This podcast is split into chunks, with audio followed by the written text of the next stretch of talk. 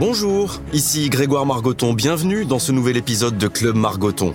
Club Margoton, c'est un micro tendu vers l'excellence, la parole donnée à des femmes et des hommes qui ont enflammé les stades, repoussé leurs limites. Athlètes, entraîneurs, dirigeants, leur parcours nous a fait vibrer et ils ont un peu changé nos vies. Des témoignages uniques pour comprendre ces histoires de sport extraordinaires. Bienvenue dans Club Margoton. Aujourd'hui, nous allons à la rencontre d'une pionnière très discrète. À 37 ans, Stéphanie Frappard est la première femme à avoir arbitré des hommes en Ligue 2, en Ligue 1 et maintenant en Ligue des Champions. Un statut à part qui ne semble pas perturber Madame l'arbitre. Alors vraiment, insensible à la pression C'est ce que nous allons vérifier. Bonjour Stéphanie. Bonjour. Euh, alors, on vient de se parler un petit peu euh, avant de débuter cet enregistrement. Euh, tu acceptes donc que je te tutoie, je te remercie. Parce que la seule personne que j'ai voyée, je crois que c'est le président Noël Legrette dans tous ces podcasts. Mais bon, je me sentais un tout petit peu obligé. On se connaît pas beaucoup, c'est vrai. J'étais un peu croisé au bord des terrains. Je m'en souviens pendant la Coupe du Monde féminine, un peu dans des aéroports, mais il y a que moi qui m'en souviens et pas toi. Euh, on se connaît pas beaucoup, mais ce qui m'a toujours frappé, et maintenant, et quand on se croise même à la veille d'un match ou au bord d'une pelouse à deux heures d'un coup d'envoi, c'est ton calme, ta concentration, ton sérieux dans la vie tout le temps comme ça? Euh, oui, je pense que c'est la même personnalité en dehors que sur le terrain. Donc, euh, donc non, je change pas et je, je pense pas que je changerai. Et ça veut dire quoi? C'est que c'est ta nature ou c'est parce que si on te croise à, à quelques temps d'un match, tu es déjà dans ton match, dans une certaine forme de concentration dans ton métier? Non, c'est ma nature et c'est ma personnalité d'être plutôt calme, sereine et un peu détachée. Euh. Voilà, donc vraiment ma personnalité. On est au lendemain du match entre Lyon et Metz, que tu as arbitré à, Lyon hier soir en Ligue 1. Même pendant un match, on te sent très concentré. On se dit que si tu souriais, peut-être que tu donnerais un petit peu trop de toi-même. Et le fait de, ne pas trop donner, on sent un parti pris quand même aussi de ta part de te comporter de la sorte Non, même pas. c'est vraiment de la sérénité, du calme, euh, qui dégage de la confiance et peut-être une autorité un peu naturelle, sans en faire trop. Donc non, non, je, je joue pas un rôle où j'essaye pas de voilà de, de, faire en sorte de de me bloquer sur certaines euh, émotions ou autres. C'est vraiment ma personnalité et mon état d'esprit euh, pendant le match. Autorité naturelle, vient d'où l'autorité? Quand on est arbitre, homme ou femme, mais quand on est toi, une femme d'un mètre 64, 6 Ouais, un mètre 64. Et 50 et quelques kilos, pas beaucoup plus. L'autorité, elle, est, elle se manifeste comment, tu penses? Elle se traduit comment pendant un match? Pour moi, je pense qu'elle se traduit par voilà cette sérénité, ce calme, la confiance que je dégage du coup. Après, euh, des mots, des regards. Peut-être vous voulez peut-être plus de sourires, il y en a de temps en temps, mais voilà, c'est plus des regards, euh, des gestes, des paroles qui font que euh, voilà cette sérénité, elle, implique aussi des, joueurs et du coup qui sont plus en confiance peut-être sur le match que plutôt un peu rouler des mécaniques et se dire voilà, j'impose mon autorité par une voix, par une posture un peu autoritaire. Et moi, j'ai plutôt le volet plutôt calme et serein qui permet d'apaiser. C'était comment Lyon-Metz hier Tu parles de hmm, d'autorité naturelle, éventuellement d'un regard euh, et peut-être de mots. Tu as dit le mot euh, mot. Euh, par exemple hier pendant le match entre Lyon et Metz, est-ce que tu te souviens de mots que tu aurais employés pour ou calmer ou faire reprendre le jeu ou discuter calmement avec avec des joueurs? Tu te souviens de, de, phrases précises? Non, pas forcément de phrases précises, mais plus de de la bienveillance en fait. Moi, j'ai pour parti pris que toute déviance ou contestation ou euh, approximation de certains joueurs a besoin d'un management. Donc soit un regard, soit un mot, soit un geste qui permet de recentrer euh, le joueur sur le jeu et pas forcément sur des attitudes un peu euh, qui pourraient polluer le jeu et polluer mon arbitrage.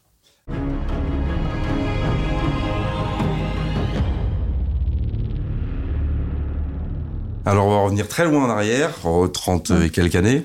Oh. Si ça te dérange pas, dans le Val-de-Marne, euh, à Herblay, c'est ça Tu grandis Val d'Oise alors. Alors le Val d'Oise. Ouais, à Herblay. Euh, tu dis que tu as découvert le foot assez tôt, dans la famille, euh, avec ton papa, euh, qui t'emmenait au foot, qui jouait au foot, ouais. et que tu accompagnais. Ça s'est passé comment? C'était que la cour de l'école ou c'était déjà euh, toute la journée dès que tu n'avais pas d'autre chose à faire? Euh, non, j'accompagnais mon père sur les terrains de foot parce qu'il jouait le, dimanche, donc c'était plus, euh, voilà, peut-être euh, accompagné dans ce sens-là, mais euh, vraiment c'était dans la cour d'école où j'ai démarré le, le, foot et plutôt à, à, la récréation et pas forcément beaucoup plus. Si après, quand je revenais le soir, moi j'ai trois frères et une sœur, donc les frères jouaient aussi forcément. Donc voilà, il y avait un mur pas très loin. forcément, on jouait au foot aussi après l'école. Avec le mur, Stéphanie Frappard avec son ballon tapait dans le mur, le ballon revenait et ça pouvait durer longtemps. Ouais, et après aussi euh, dans le quartier, il y avait un, un groupe de, de, gamins de, de, nos âges, donc forcément voilà, on, on jouait entre nous euh, après l'école. Entre filles, garçons mélangés tout le temps. Ouais, tout était mélangé. Je n'ai pas jamais été euh, que sur le côté filles en dehors de l'école, ouais. Et à quel poste? Déjà, imaginais-tu un poste que tu as eu ensuite, on en reparlera, mais plutôt milieu de terrain, numéro 10, ça a été ton poste de joueuse ensuite? Ouais, moi j'ai été plus tournée vers l'attaque, euh, tournée vers l'attaque plus dans le dans le sens du jeu en fait, vraiment euh, vraiment dans ce sens-là. Et après ouais, je me suis tournée vers un club et j'ai commencé plutôt à jouer milieu de terrain. C'est la SR Blais, c'est ça? Oui. J'ai retrouvé une phrase d'un de tes éducateurs que tu connais bien sûr, moi que je connaissais pas, que s'appelait Claude Lenoir, c'est ça? C'est ça.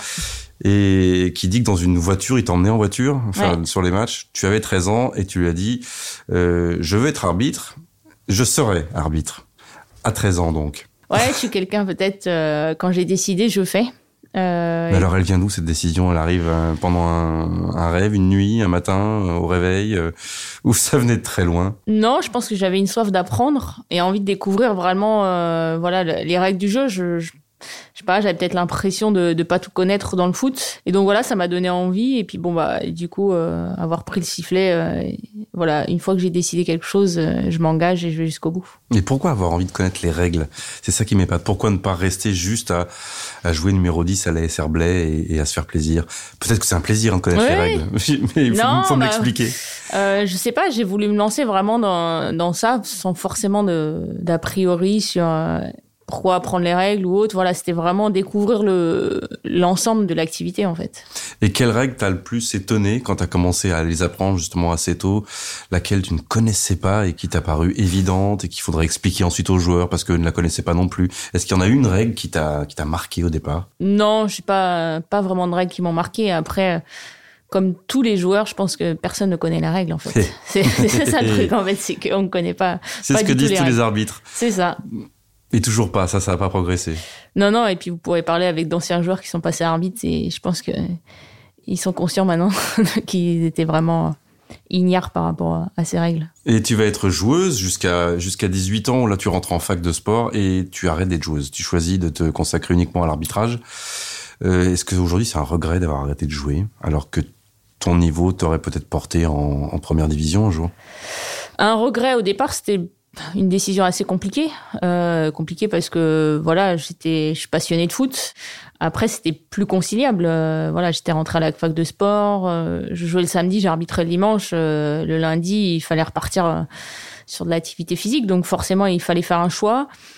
après, le choix s'est fait naturellement parce que j'avais peut-être atteint aussi un niveau sur lequel j'aurais peut-être pas allé plus loin ou peut-être pas beaucoup plus, parce qu'à l'époque, euh, le foot féminin, c'était beaucoup moins développé qu'à l'heure actuelle. Peut-être qu'aujourd'hui, la décision aurait été plus compliquée. Là, j'étais jeune arbitre de la fédération, je commençais à faire des matchs euh, avec euh, tous les centres de formation U19, U17, donc on voyait voilà du beau jeu, donc je me suis lancé plutôt dans l'arbitrage. Est-ce que tu te souviens ton premier match, on va dire officiel? Officiel. Oui, parce qu'avant, j'ai fait tout ce qui était plateau, jeune, poussin, mhm. benjamin. J'ai fait le challenge bleuet, la Danone Cup, etc. Donc voilà, ça donnait un peu un avant-goût de l'arbitrage. Le premier, c'était à Oni, euh, voilà, sur un stade rouge, euh, voilà, les stabilisés. Euh. Après, des souvenirs, j'en ai. tu avais quel âge ce jour-là? J'avais avec 15 ans peut-être. 15 ans, j'arbitrais des 13 ans. Euh, voilà, c'était un premier match. Après, j'étais pas forcément perdu parce que j'avais arbitré euh, des poussins, des benjamins sur des petits terrains. Mais là, c'est vraiment le, le, match où c'est sur grand terrain, à 11 contre 11. on sait qu'on est observé parce que euh, c'est là où on vous laisse la porte d'entrée ou pas de, de continuer dans l'arbitrage. Et, et d'ailleurs, l'observateur, c'est maintenant le président de la commission d'arbitrage du Val d'Oise. Donc, ça fait un bout de chemin. Mais euh, non, non, j'étais pas perdue. Après, je pense que tout n'était pas parfait, mais euh, j'étais, je pense, comme aujourd'hui, calme, sereine et euh, déjà pas tendu une seule seconde avant de, tendu peut-être intérieurement, mais récupérer son matériel, ne rien oublier, les cartons, le sifflet, les chaussettes, non rien. Aucun non, je pense que ouais, c'est pas ma nature d'être trop stressée, d'être voilà. Et même pour le premier match à 19 ans en division d'honneur, c'est ça, c'est à ce niveau-là que tu es à 19 ans? Oui, oui, j'ai commencé assez tôt euh, en, division d'honneur.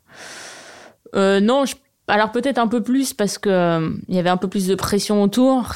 Je devais être la première à ce niveau-là, assez jeune, dans la banlieue parisienne où c'est des matchs qui sont un peu compliqués, qui peuvent être un peu compliqués. Donc, donc voilà. Après, on m'a fait confiance. Et qui n'ont jamais été compliqués pour toi? Non, euh, il y a eu deux ou trois matchs où ça s'est passé un peu moins bien que les autres euh, sur le terrain. Euh, après, pas forcément par rapport à moi, mais peut-être des animosités entre joueurs, entre équipes. Mais après, j'ai pas de mauvais souvenirs des matchs que j'ai arbitrés. Que tu découvrais pendant les matchs ou que tu connaissais déjà un peu ces animosités? Est-ce que ça faisait non, partie de ton travail? Non, on les connaît avant. On les connaît avant. Des matchs qui sont peut-être mal placés, mal passés sur le match aller ou voilà des animosités entre clubs, euh, entre joueurs, parce que forcément ça, il y a des certains personnages. Et jamais tu as perdu pied dans un match à cette époque-là. Jamais il y en a un qui s'est passé un peu plus difficilement que les autres et sur lequel tu aurais beaucoup appris d'ailleurs pour la suite. Je pense qu'on a, j'ai appris sur tous les matchs en fait. Euh, dans toutes les situations, il y avait, il y a toujours des choses à apprendre dans tous les matchs. Moi, ce que j'aimais bien à l'époque, c'était plutôt d'y aller avec euh, soit des copains, des amis qui étaient dans les tribunes, qui n'étaient pas forcément passionnés d'arbitrage, mais euh, passionnés de foot et qui avaient plutôt des interrogations ou des réflexions euh, d'extérieur et qui est plutôt intéressante dans, dans le fait d'évoluer parce qu'ils comprenaient pas forcément un management, un geste ou autre. Et je pense que c'est là, c'est important en fait. C'est important d'écouter pas forcément que les puristes de l'arbitrage. Et donc tu as 15 ans, 16 ans, 17 ans, presque 20 ans, euh, la fac, les études, l'arbitrage qui augmente chaque année. Est-ce que euh, à ce moment-là, tu as cessé de regarder les matchs de foot en regardant les joueurs, mais tu regardes euh, l'arbitre et essentiellement l'arbitre quand tu regardes un match de foot? Non, je regarde les deux. Euh, parce que je suis passionnée. Ouais, je suis passionnée de foot. J'aime bien le plus qui est un peu porté vers l'avant, voilà, de vraiment plutôt être dans dans laisser le, le jeu vivre au maximum en fait peut-être euh, de ce côté-là je suis plus dans ce sens-là. Après euh, j'ai jamais copié je veux pas copier en fait. Oh, c'était pas pour copier euh, non non mais pour regarder oui non mais regarder mais je dis c'est pas pas copier en fait ce qui se passe mais plus de prendre des uns et des autres peut-être des managements des postures euh, sachant que moi, je peux pas euh, certaines postures les copier ou les prendre pour moi parce que voilà, je fais pas 1m90, euh, voilà, je peux pas faire les gros yeux comme certains. Ou donc, il faut aussi que moi, je gagne en maturité de mon côté sans forcément copier.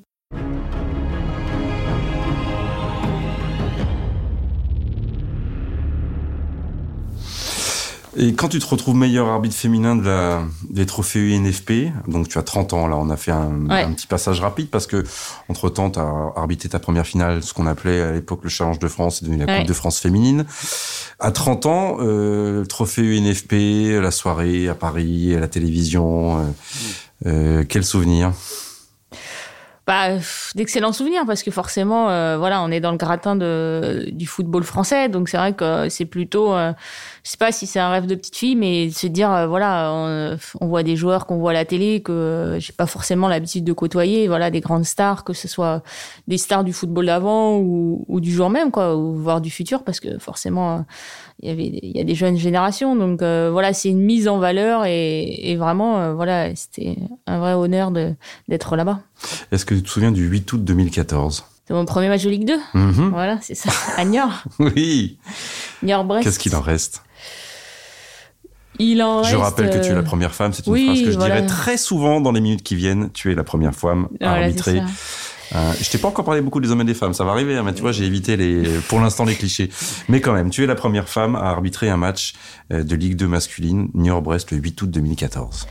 Il en reste beaucoup de beaucoup de, de choses autour, beaucoup d'effervescence autour du match, euh, un peu moins sur le terrain. Euh, des gens qui sont plutôt bienveillants, euh, à la fois les joueurs, les dirigeants. Euh. je me rappelle encore quelqu'un qui me disait dans les vestiaires, mais vous n'êtes pas stressé de lui sortir, bah c'est pas mon premier match, quoi. Voilà, ça fait peut-être euh, à cette époque-là, 2014, ça faisait presque allez 18 ans que j'arbitrais, donc je, voilà, c'était un match comme les autres, plus une mise en lumière, on va dire, de la femme arbitre que vraiment un match de foot qui c'est voilà comme les autres. Et avec le recul, tu la comprends cette effervescence. c'était uniquement lié au fait que tu étais la femme dans ce monde à 99,9% masculin ou c'était pas que ça, tu penses? Non, non, c'était que ça. Là, c'était que ça et ça l'a été après dans le futur, que ce soit en Ligue 1 un peu plus et mais voilà après ce premier match de Ligue 2 euh, j'avais fait deux trois matchs après et après j'étais tranquille en fait donc c'était euh, c'était pour voir vraiment si j'avais les capacités les compétences et donc à chaque fois j'ai démontré que je les avais donc c'était plutôt ça, la, moi, sur la qualité sur laquelle je, je veux qu'on reste, en fait. C'est vraiment sur, sur les compétences et, euh, et les qualités que plus sur le genre. Mais sur les sensations, parce qu'on est euh, des millions euh, à se dire, mais quel effet ça doit être d'être la seule femme dans tout un monde, dans tous les gens qu'on va croiser, dans ce milieu dans, dans lequel on va rentrer et dans un match, d'être la seule femme. On peut, personne pourra jamais sentir ça. Il y a que toi qui peut. C'est pour le coup, tu es une, vraie pionnière et on aimerait savoir ce que ça fait, ce que tu ressens quand même. C'est l'homme qui pose le pied sur la lune quand même. C'est à peu près de ce niveau-là. Ouais, c'est ce que vous voyez de l'extérieur. Après, euh, peut-être que moi je le réalise pas encore. Euh, Toutes ces premières parce que voilà, je suis encore dans, dans le système et que pour moi c'est plutôt naturel d'arbitrer. Euh, pas arbitrer des matchs, j'ai arbitré des, des hommes, toujours dans ma carrière, quasiment arbitré que des garçons euh, en France. Donc euh, c'est vrai que pour moi c'est plutôt naturel en fait de franchir la barrière et pas forcément euh, d'être la porte-parole ou autre de, de, la femme dans le sport ou de la femme dans le foot. Alors on va gagner 5 ans, 28 avril 2019. Oui, c'était à Amiens, Amiens-Strasbourg. Première femme à arbitrer un match de Ligue 1. Là, c'est l'effervescence médiatique, en fait. C'est tout ce qui se passe autour, même si je savais que ça allait faire autant de bruit, mais je pense que j'ai pas réalisé euh, que ça allait faire euh, encore plus que, que ce que je pensais, ouais. Parce que là, ça dépasse le foot, en fait. Ça dépasse le foot. Tu te souviens de ces jours-là qui ont précédé? Moi, le, ce qui m'a le plus fasciné, c'était ce qui s'est passé avant ou après. Le match en lui-même, voilà, c'est un match de foot. Ok, oui, ça va plus vite.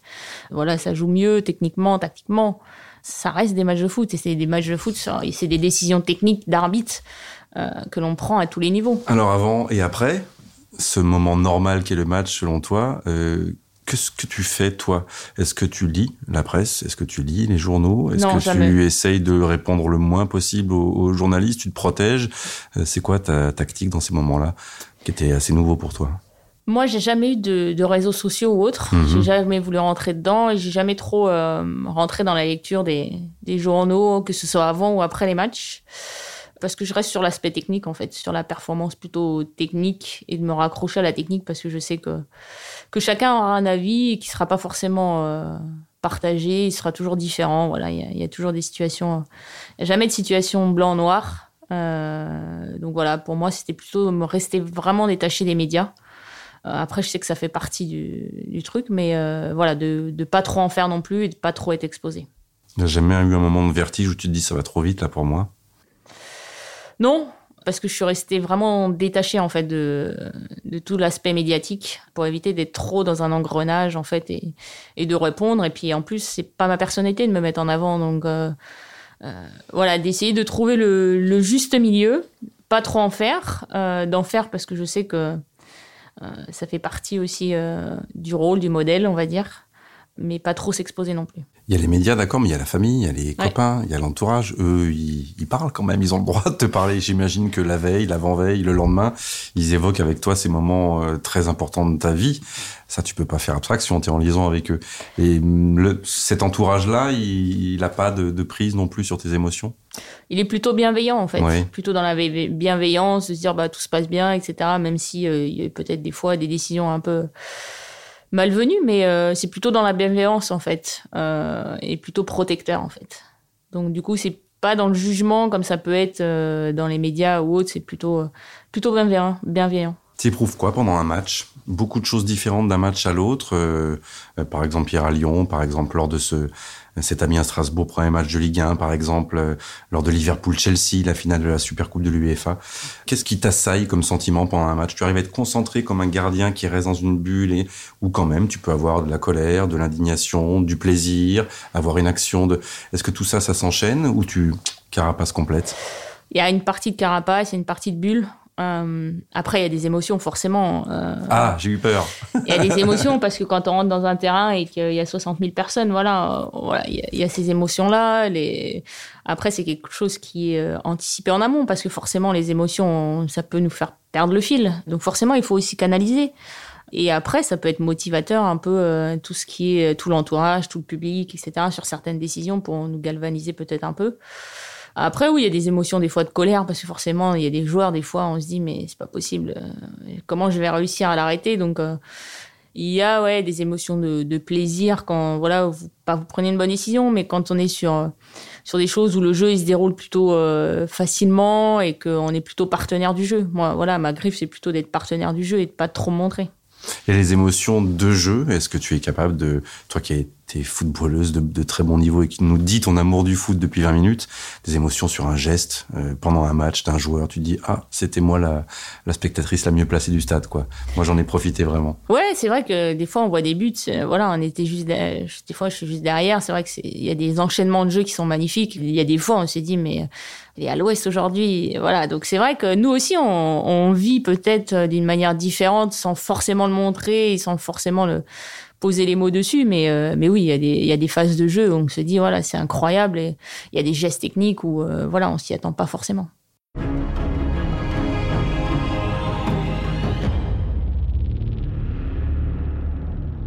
Être arbitre, toi ou un homme, c'est être seul? Non, non, non, non, parce que euh, déjà, on travaille maintenant en équipe. Euh, on est trois ou quatre, puis maintenant avec l'AVAR, on est cinq. Donc, c'est vraiment un travail d'équipe. Après, euh, après, au quotidien, forcément, on est un peu plus seul quand il faut travailler sur les matchs, etc. Mais, mais c'est toujours un réel plaisir de se retrouver le week-end. Mais c'est toi qui prends la décision ultime, au-delà de l'AVAR et des assistants. Oui, Donc, à un moment donné, tu es seul. Il y a plein de petits moments de solitude dans un match quand même c'est pas forcément seul parce qu'on a, on a des éléments extérieurs qui viennent nous aider à prendre la décision. Donc c'est une décision qui est plutôt construite en équipe et après moi je prends la, la décision finale. Comment tu es accueilli euh, Est-ce qu'il y a déjà une évolution par rapport à ton arrivée dans les stades euh, quand tu rencontres les présidents, les officiels, les délégués, les joueurs par rapport à il y a deux, trois ans déjà? Est-ce que ça a évolué? Au début, tu regardais d'une façon, aujourd'hui différemment ou, c'est la même chose? Non, non, c'est la même chose. Je pense que ça a toujours été bienveillant. Pas eu vraiment de soucis. Après, c'était peut-être plus euh, un regard un peu dubitatif de savoir, voilà, est-ce qu'elle a les compétences? Et après, je me suis très vite moulé dans le bain, donc il euh, n'y a pas de souci. Qui avait ce regard dubitatif souvent? Des joueurs, des officiels? Ça venait d'où? Bah, Je pense que les joueurs, euh, au départ, comme tout arbitre, nouvel arbitre qui arrive en Ligue 1, il, il est un peu testé. Donc forcément, j'ai été peut-être un peu testé. Et, et après, pour eux, ils m'ont peut-être vu un peu plus souvent à la télé que, que d'autres arbitres. Donc forcément, euh, voilà, c'est plus des messages euh, de bienveillance et, euh, et souvent de félicitations. Donc c'est peut-être des fois un peu compliqué parce qu'on se dit, à force de féliciter, la fois d'après. Mais non, mais même sur le terrain, des fois. Donc il dit, vous prenez, on prend la mauvaise décision. C'est vrai que c'est compliqué de, de, de l'assumer des fois. Et des moments de, de match aujourd'hui, maintenant avec le recul, où euh, il a fallu que tu sortes de ton personnage ou que tu, où tu imprimes quelque chose pour reprendre le cours d'un match qui, qui t'échappait des souvenirs maintenant Hier, ça n'a pas été le cas à Lyon, ça a été un match plutôt tranquille que des fois, quand on a besoin peut-être de forcer un peu l'autorité pour essayer de se faire comprendre, c'est c'est pas mon trait de caractère, mais je sais qu'à certains moments, voilà, il faut il faut être dur et sanctionner et euh, pour pouvoir passer à l'étape suivante. Donc euh, c'est vrai que ce trait-là, des fois, est un peu peut-être plus compliqué pour moi à passer, mais euh, mais voilà, ça fait partie. Tu disais au début, effectivement, pendant un match, le fait que je sois une femme a sans doute fait sans doute évoluer un peu le comportement des garçons. ça peut crier, hop, puis après il se calme un peu plus vite que si j'étais un homme. Ça, tu le disais au début, tu le dirais toujours aujourd'hui? Bien sûr. Bien sûr, parce que la contestation, euh, elle existe et on l'a encore vu peut-être hier euh, sur le terrain. Il y a de la contestation, c'est normal, ce sont des compétiteurs. Après, dans la virulence des mots, dans les gestes, le comportement qu'ils ont à venir vers moi, ils ont peut-être un peu plus de retenue. Mais après, c'est quelque chose qui est un acquis pour moi et parce que peut-être que j'ai pas d'autres atouts qui pourraient faire en sorte de les arrêter plus brutalement. Et à l'inverse complet, est-ce que pendant un match, un joueur, depuis toutes ces années, t'a dit un mot très gentil, qu'il aurait jamais dit à un arbitre masculin? Non, de, tête comme ça, je sais pas. Après, je suis pas les garçons, mais il y a toujours aussi euh, chez les garçons quand je faisais 4 ou même quand je fais VAR des mots bienveillants de la part des joueurs. Ils sont pas toujours dans l'affrontement, euh, forcément. Il y a des personnalités aussi chez les garçons qui font que voilà, il y a, y a de la bienveillance envers eux. Est-ce que Zlatan Ibrahimovic se serait comporté de la même manière avec toi qu'avec un arbitre masculin, tu penses? Ça, je sais pas. J'ai jamais arbitré. Est-ce que tu aurais aimé arbitrer Zlatan Ibrahimovic? Oui, comme tous les grands joueurs. Ce sont des personnalités qu'il faut savoir gérer. Donc. Euh. Tu es né, on dirait une expression euh, hospitalière, tu es né sous VAR, en gros. Tu es arrivé dans l'élite. Dans l'élite avec Dans l'élite avec, euh, avec le VAR en permanence maintenant. Est-ce que ça veut dire que tu seras forcément une arbitre différente des générations précédentes?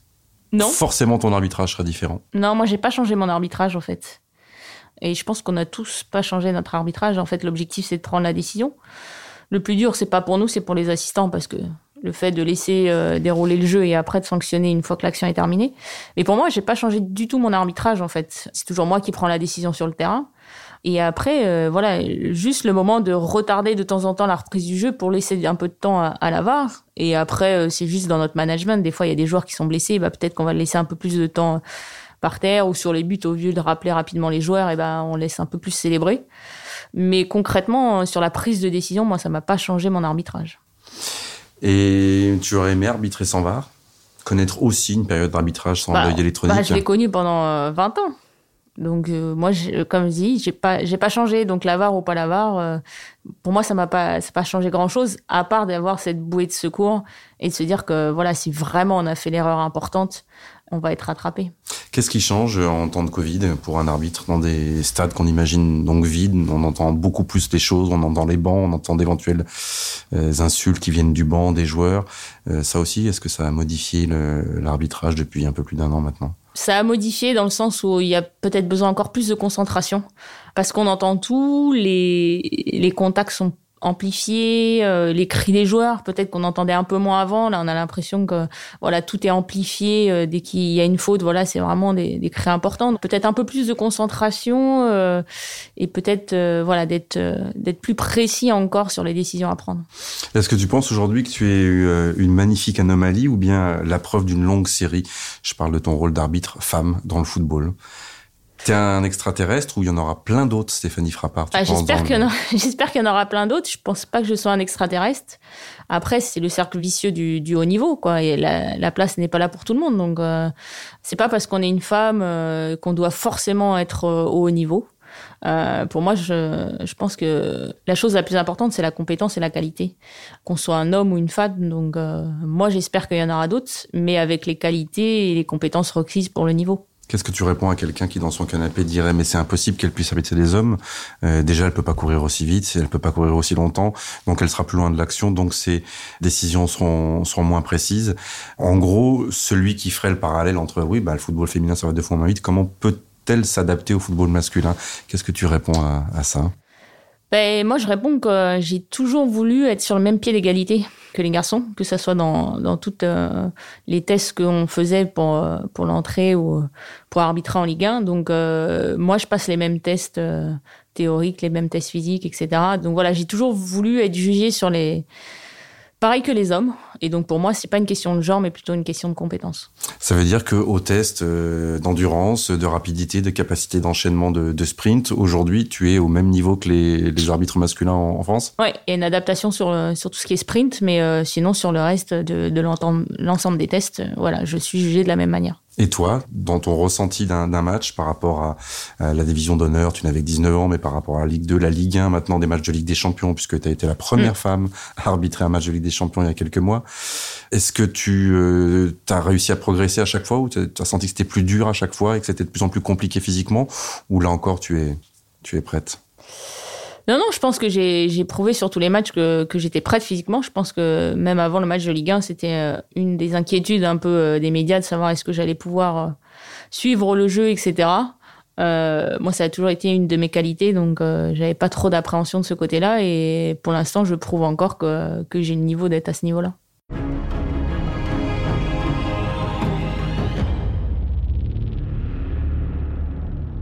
Tu rencontres des jeunes filles euh, qui ont 11, 12, 13 ans qui jouent au foot et qui te disent moi j'aimerais bien être arbitre comme vous. Ça t'arrive? Oui, il y en a, il y en a. Tu y leur en a dis plus quoi en croit. Tu leur dis quoi à ce moment-là? Bah, qu'elles passent, qu'elles franchissent le pas parce que euh, c'est pas une vocation d'être arbitre. Vous demandez à un petit gamin, une petite fille, un petit garçon, ils veulent pas être Clément Turpin ou Stéphanie Frappard, ils veulent être Kylian Mbappé hein, ou Eugénie Le Sommer. C'est, non, mais c'est la réalité, donc forcément c'est plus dur, c'est décrié. Donc euh, euh, moi je les encourage, je les encourage parce que euh, c'est une belle école de la vie, on apprend beaucoup et, et c'est vrai que c'est aussi euh, être partie prenante du foot. Alors c'est comment d'être Stéphanie Frappard Si tu voulais leur, euh, leur raconter ta vie, leur donner envie, pourquoi c'est sympa d'être arbitre de foot? C'est sympa parce que euh, quand on est euh, quand on est amoureux de foot, ben on atterrit vraiment, euh, on est au cœur du jeu. On manège des joueurs, euh, on prend des décisions, on les assume. C'est pas forcément euh, toujours facile, euh, mais ça fait grandir. Ça fait grandir parce que parce qu'on est peut-être quelqu'un de timide ou quelqu'un d'un peu réservé et forcément faut assumer et assumer des décisions. Ça fait grandir beaucoup plus vite dans la vie euh, personnelle et professionnelle. Teddy Chaperon me disait qu'il a l'impression un peu d'être euh, dans ce spectacle du football, un peu le chef d'orchestre. Euh, on ne doit pas le voir forcément, mais c'est lui euh, qui doit donner la possibilité à l'orchestre, aux solistes de, de s'exprimer du, du mieux possible. C'est un, un peu comme ça que tu vois le rôle de, de l'arbitre? Ben, au final, c'est un peu nous qui avons les clés. Oui. Euh, les joueurs ont une partie des clés et nous, on a une partie de l'histoire. Je pense que si on met euh, les mêmes joueurs sur un terrain avec deux arbitres différents, et ben on n'aura pas la même histoire à la fin. Donc, on est aussi euh, partie prenante de cette histoire. C'est quoi ton geste, ta parole d'arbitre préféré? C'est quoi ton meilleur moment dans un match de foot? C'est quand tu viens avec euh, tes assistants euh, reconnaître le terrain, voir si c'est praticable avec un ballon, regarder l'état des filets, c'est ces moments avant, ou c'est pendant le match parce que tu vas euh, siffler un penalty dont tu es sûr de toi et qu'il est très clair et que ça fait du bien de donner cette voilà. C'est c'est quel moment te plaît le plus dans ton métier? Le meilleur moment que voilà qui m'arrive sur le terrain pour moi, c'est quand il y a une faute ou quand il y a une possible faute et que derrière je laisse un vraiment vivre le jeu, c'est l'avantage ou voilà juste et qu'après derrière ça, ça met une belle action de but, soit soit sur un but ou soit sur vraiment une action euh, vraiment de, de jeu euh, super intéressante. Voilà, c'est plus dans ce sens-là en fait, se dire ce que j'ai vu la faute, j'ai ce ressenti de footballeur qui fait que bah, je vais les laisser jouer euh, et les laisser euh, libres euh, de leur action et ça euh, pour moi c'est c'est ce côté, euh, voilà ce que disais, vraiment vers l'avant, vers le jeu euh, qui, qui m'intéresse le plus. Et le premier coup de sifflet, celui qui donne le coup d'envoi du match, t'as jamais une petite seconde juste avant de- de- d'émotion ou même là c'est C'est plus euh, les émotions, moi je les ai, c'est plus soit sur l'entrée sur le terrain ou vraiment quand il y a les hymnes ou, euh, ou vraiment les, les hymnes des équipes ou, ou, ou des compétitions. C'est là où vraiment on, on se rend compte en fait de, de là où on est. On parlait d'hommes, de, de femmes. euh, Est-ce que tu as, bien sûr que tu as suivi été au courant de cette histoire pour euh, cette jeune arbitre au mois d'octobre euh, qui a été agressée à, à Pontoise, en, Ouais. banlieue, en banlieue parisienne. Tu dis que toi, ça t'est jamais arrivé. Mm. Est-ce que tu as eu des contacts avec elle depuis? Est-ce que tu qu'as-tu pensé au moment où tu as appris d'ailleurs qu'elle avait été agressée sur un terrain de, de foot en arbitrant des moins de 18, des garçons? Je pense que c'est ça doit pas faire partie du foot en fait. On sait que c'est arrivé par le passé, que ça arrive sur cer- certains matchs. Après, médiatiquement, on en a fait beaucoup de bruit parce que là, c'était c'était une jeune fille. Il y a, a d'autres cas et c'est à combattre, pas forcément que ce cas-là. Donc, euh, pour moi, c'est voilà, c'est des choses qui dépassent le foot et qui doivent pas arriver. Et tu es prêt, toi, à, à vivre et à assumer des situations que des arbitres ne vivaient pas du tout il y a encore quelques années?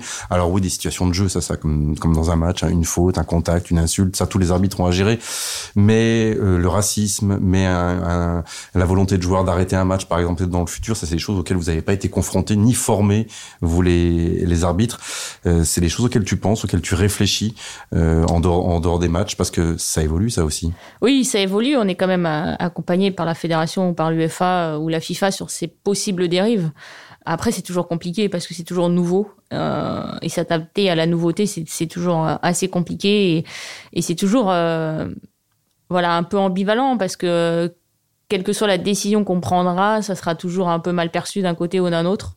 Donc il faut voilà essayer de, de poser le pour et le contre et c'est jamais des situations faciles à manager. Mais tu les vivras sans doute. Oui, Des- oui, des on joueurs sait qu'on les, refusent de- voilà, qu'on les vivra. Après, il faut essayer de prendre un peu de hauteur, un peu de calme, et pour essayer de, de repartir du, de bon pied.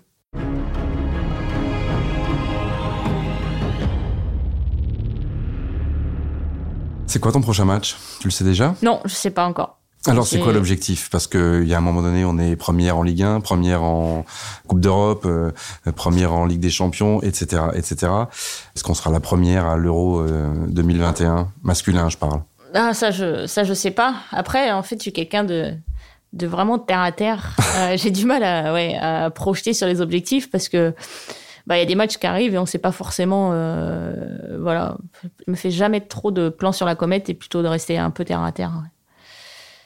C'est qui pour toi le plus grand arbitre du monde?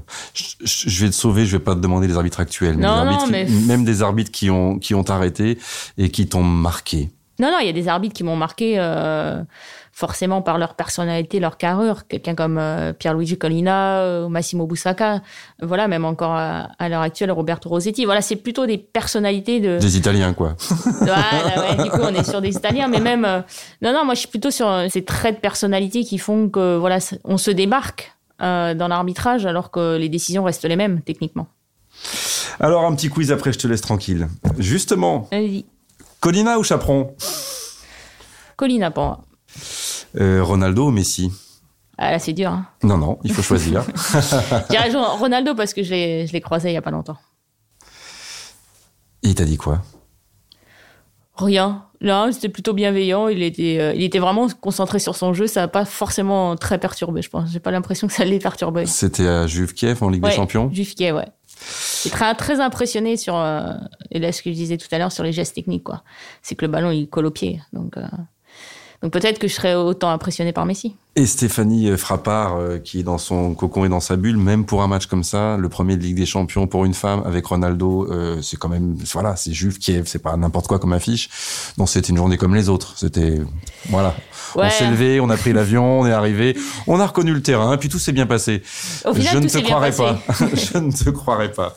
Ça peut pas être une journée comme les autres. Non, c'est pas une journée comme les autres, forcément, parce que, et en plus, euh, avec l'affiche. Forcément, la Juventus, il y a Ronaldo, donc, euh, donc on essaie de se faire un peu tout petit. Penalty ou carton rouge? Je serais pour penalty. VAR ou pas VAR? Pas VAR quand on est arbitre. Euh, alors là, tu la prends comme tu veux. Je sais pas pourquoi j'ai écrit ça. Femme ou homme? Tu peux me dire euh, aucun, aucun rapport. Non, les deux. je vois pas trop le rapport. Diacre ou Deschamps? Oula, on est dans les murs de la fédération. On est dans les murs de la fédération. je sais pas, je dirais Deschamps par rapport à son palmarès.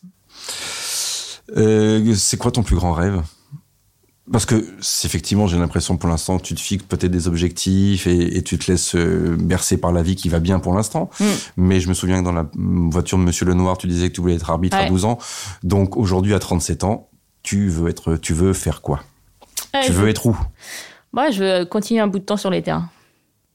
N'importe quel terrain. N'importe quel, ouais. Et qui est plein de Stéphanie Frappard, éventuellement. Ouais, qui, est, qui est la suite surtout. En fait, j'arrêterai pas tant qu'il n'y a pas la suite. La finale de l'Euro, ça voudrait dire que la France n'y est pas. C'est ça. C'est toujours pareil, hein, c'est compliqué. Alors on se retrouve en demi-finale. Pas de souci. merci Stéphanie, merci beaucoup. Merci à toi. Merci d'avoir écouté Club Margoton. J'espère que vous aurez pris autant de plaisir à écouter cette interview que moi à la réaliser. Si cet épisode vous a plu, n'hésitez pas à mettre des étoiles ou à commenter. Rendez-vous dès la semaine prochaine pour un nouvel épisode de ce podcast, Club Margoton.